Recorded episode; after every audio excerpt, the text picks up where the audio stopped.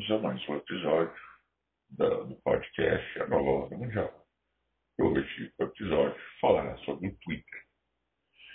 Bom, é, recentemente é, podemos observar é, a conclusão da compra do aplicativo Twitter pelo bilionário americano sul-africano é, Elon Musk. E o que há de tão importante nessa aquisição que grande parte dos chamados das chamadas empresas de grande tecnologia, políticos, é, principalmente democratas americanos e outros globalistas se preocupam tanto.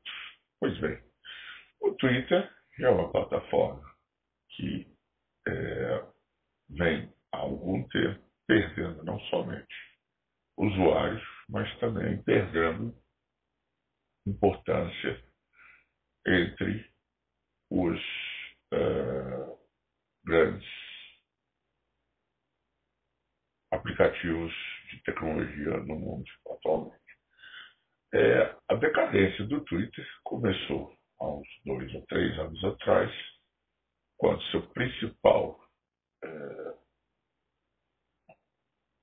gerador de tweets, ninguém menos que Donald Trump, foi retirado da plataforma em nome de, de, de, de então uma política da administração da gestão anterior do Twitter de censurar ou, de acordo com eles, coibir uh, os, uh, o, o, discurso de ódio, ou que eles classificam de discurso de ódio. E isso, por tabela, gerou uma diminuição de, de muito grande de tweets, dado que o, o presidente Trump, o então presidente Trump, ele era um dos mais polêmicos usuários da plataforma.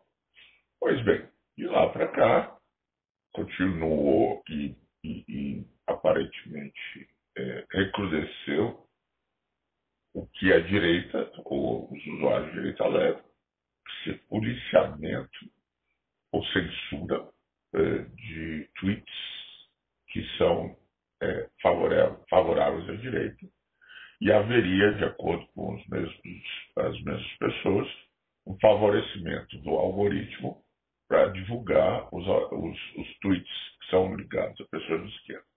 Enfim, é uma, é uma discussão que vinha se arrastando e agora, com a aquisição por parte de Musk, aconteceu uma grande é, manifestação pública que expôs, de uma, de uma vez por todas, sobre o que era a censura interna do, do do Twitter. Isso aconteceu é, quando 40 é, entidades ligadas à esquerda americana e mais os 20 maiores anunciantes é, publicaram um texto alegando que se o Twitter permitisse o retorno do discurso do ódio, haveria abandono dos uh, uh, grandes anunciantes no Twitter, e isso poderia levar o Twitter à falência. Essa, esse, essa situação está ainda em discussão, mas demonstra claramente como as grandes empresas de tecnologia estão submetidas a um ativismo político sem precedentes na história do capitalismo. É, Para isso, temos que relembrar que até os anos 70 e os anos 80, a maioria das empresas multinacionais, mesmo empresas é, médio porte, mantinham políticas de neutralidade em relação a posicionamentos de ativismo político. Por quê? Na época se percebia que você entrar em polêmicas é, seria algo que poderia prejudicar uh, o, o, mercado dessas empresas e eles evitavam ao máximo aspectos que pudessem é, criar é, dificuldade para a venda de seus produtos.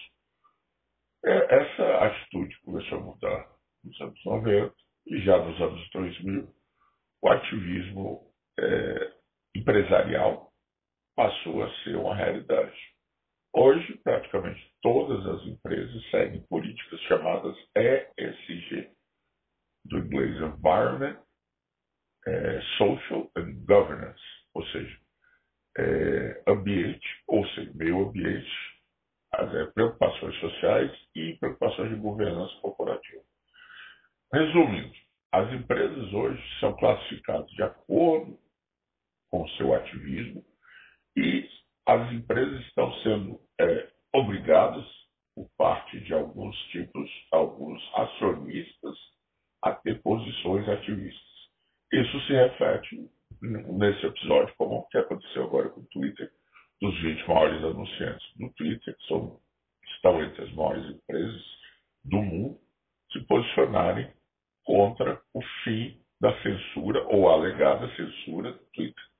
O fato é que existe hoje uma cultura globalista e é, o Twitter é apenas mais um exemplo de tentando impedir o, o, o livre discurso e tentando impor uma visão unilateral da política do mundo, que, de acordo com eles, seria é, o correto. É o politicamente correto anabolizado. Né? Então, o Twitter, a plataforma é, que é a, a, mais simbólica do, do, do, dos aplicativos tecnológicos em relação ao discurso, porque é basicamente uma plataforma em que as pessoas é, colocam pequenas, é, pequenos textos de até 240, 250 caracteres. Obviamente, hoje incorporou vídeo, incorporou é, áudio, enfim, mas é essencialmente uma, ainda uma plataforma de texto, textos curtos, e que fundamentalmente se baseou inicialmente no livre discurso. Então, no meio desse, dessa loucura do, do, da cultura woke, que é justamente a censura aberta a opiniões divergentes, ou seja, se você não faz parte da narrativa dominante, você é taxado de é, difusor de, de, de, discurso, difundidor do discurso de ódio, difundidor de fake news, que obviamente é classificado por eles. Né? Então, eles, eu digo, censores, são pessoas que são contratadas. É, Para se ter uma ideia, só o Twitter tinha centenas de funcionários que trabalhavam na censura e que foram demitidos recentemente, depois da aquisição do Twitter por Elon Musk. Tudo isso faz parte de uma lógica mais ampla é, do, do, que eles chamam de é, da grande reinicialização, ou ainda os globalistas, ou ainda ah, os, os é, globalistas de Davos, né? que é a, a sede do Fórum Econômico Mundial, mas que na verdade traduzem o quê? Uma tentativa de uniformizar autoritária de colocar o mundo dentro de uma lógica ambientalmente, politicamente corretas, dentro dos valores preconizados por essas pessoas. E qualquer visão política dissidente é vista como intolerável e vai ser perseguida. Então, o Twitter é apenas mais um capítulo desse, dessa história. Infelizmente, a guerra na Ucrânia, as tentativas de intimidar o regime chinês. Enfim, todos esses acontecimentos que passam lá é, no mundo inteiro são apenas desdobramentos dessa mesma lógica. É, muitos alegam que isso é uma teoria da conspiração, mas infelizmente, no caso do Twitter, é óbvio isso não se trata uma teoria conspiratória. Esse, esse, esse manifesto dos anunciantes e das, das organizações políticas da esquerda, ela é pública, foi, foi colocada e divulgada por toda a mídia. Então, nós sabemos que está longe de ser uma teoria conspiratória. Infelizmente, o mundo tecnológico tem trazido essa infeliz novidade, que é a tentativa dessas grandes plataformas de censurar a opinião discordante. Hoje também observamos um movimento nos Estados Unidos de banir o TikTok, pelo menos dentro do território americano. O TikTok é classificado como um instrumento, de acordo com os americanos, como um instrumento de espionagem é, da China, em que eles estariam coletando informações dos usuários, algo que própria, as próprias plataformas americanas também são acusadas, como Google, o Facebook e o próprio Twitter, e que hoje o, o TikTok é o maior competidor e a maior ameaça ao monopólio das grandes empresas tecnológicas americanas das plataformas de rede social. Enfim, é um mundo dinâmico, é um mundo em que esse, esse conflito, essa é, disputa do, do globalismo é, é, uma coisa que está presente no dia a dia, é uma realidade em muitas situações, e o Twitter é apenas mais um sintoma desse mundo não muito admirável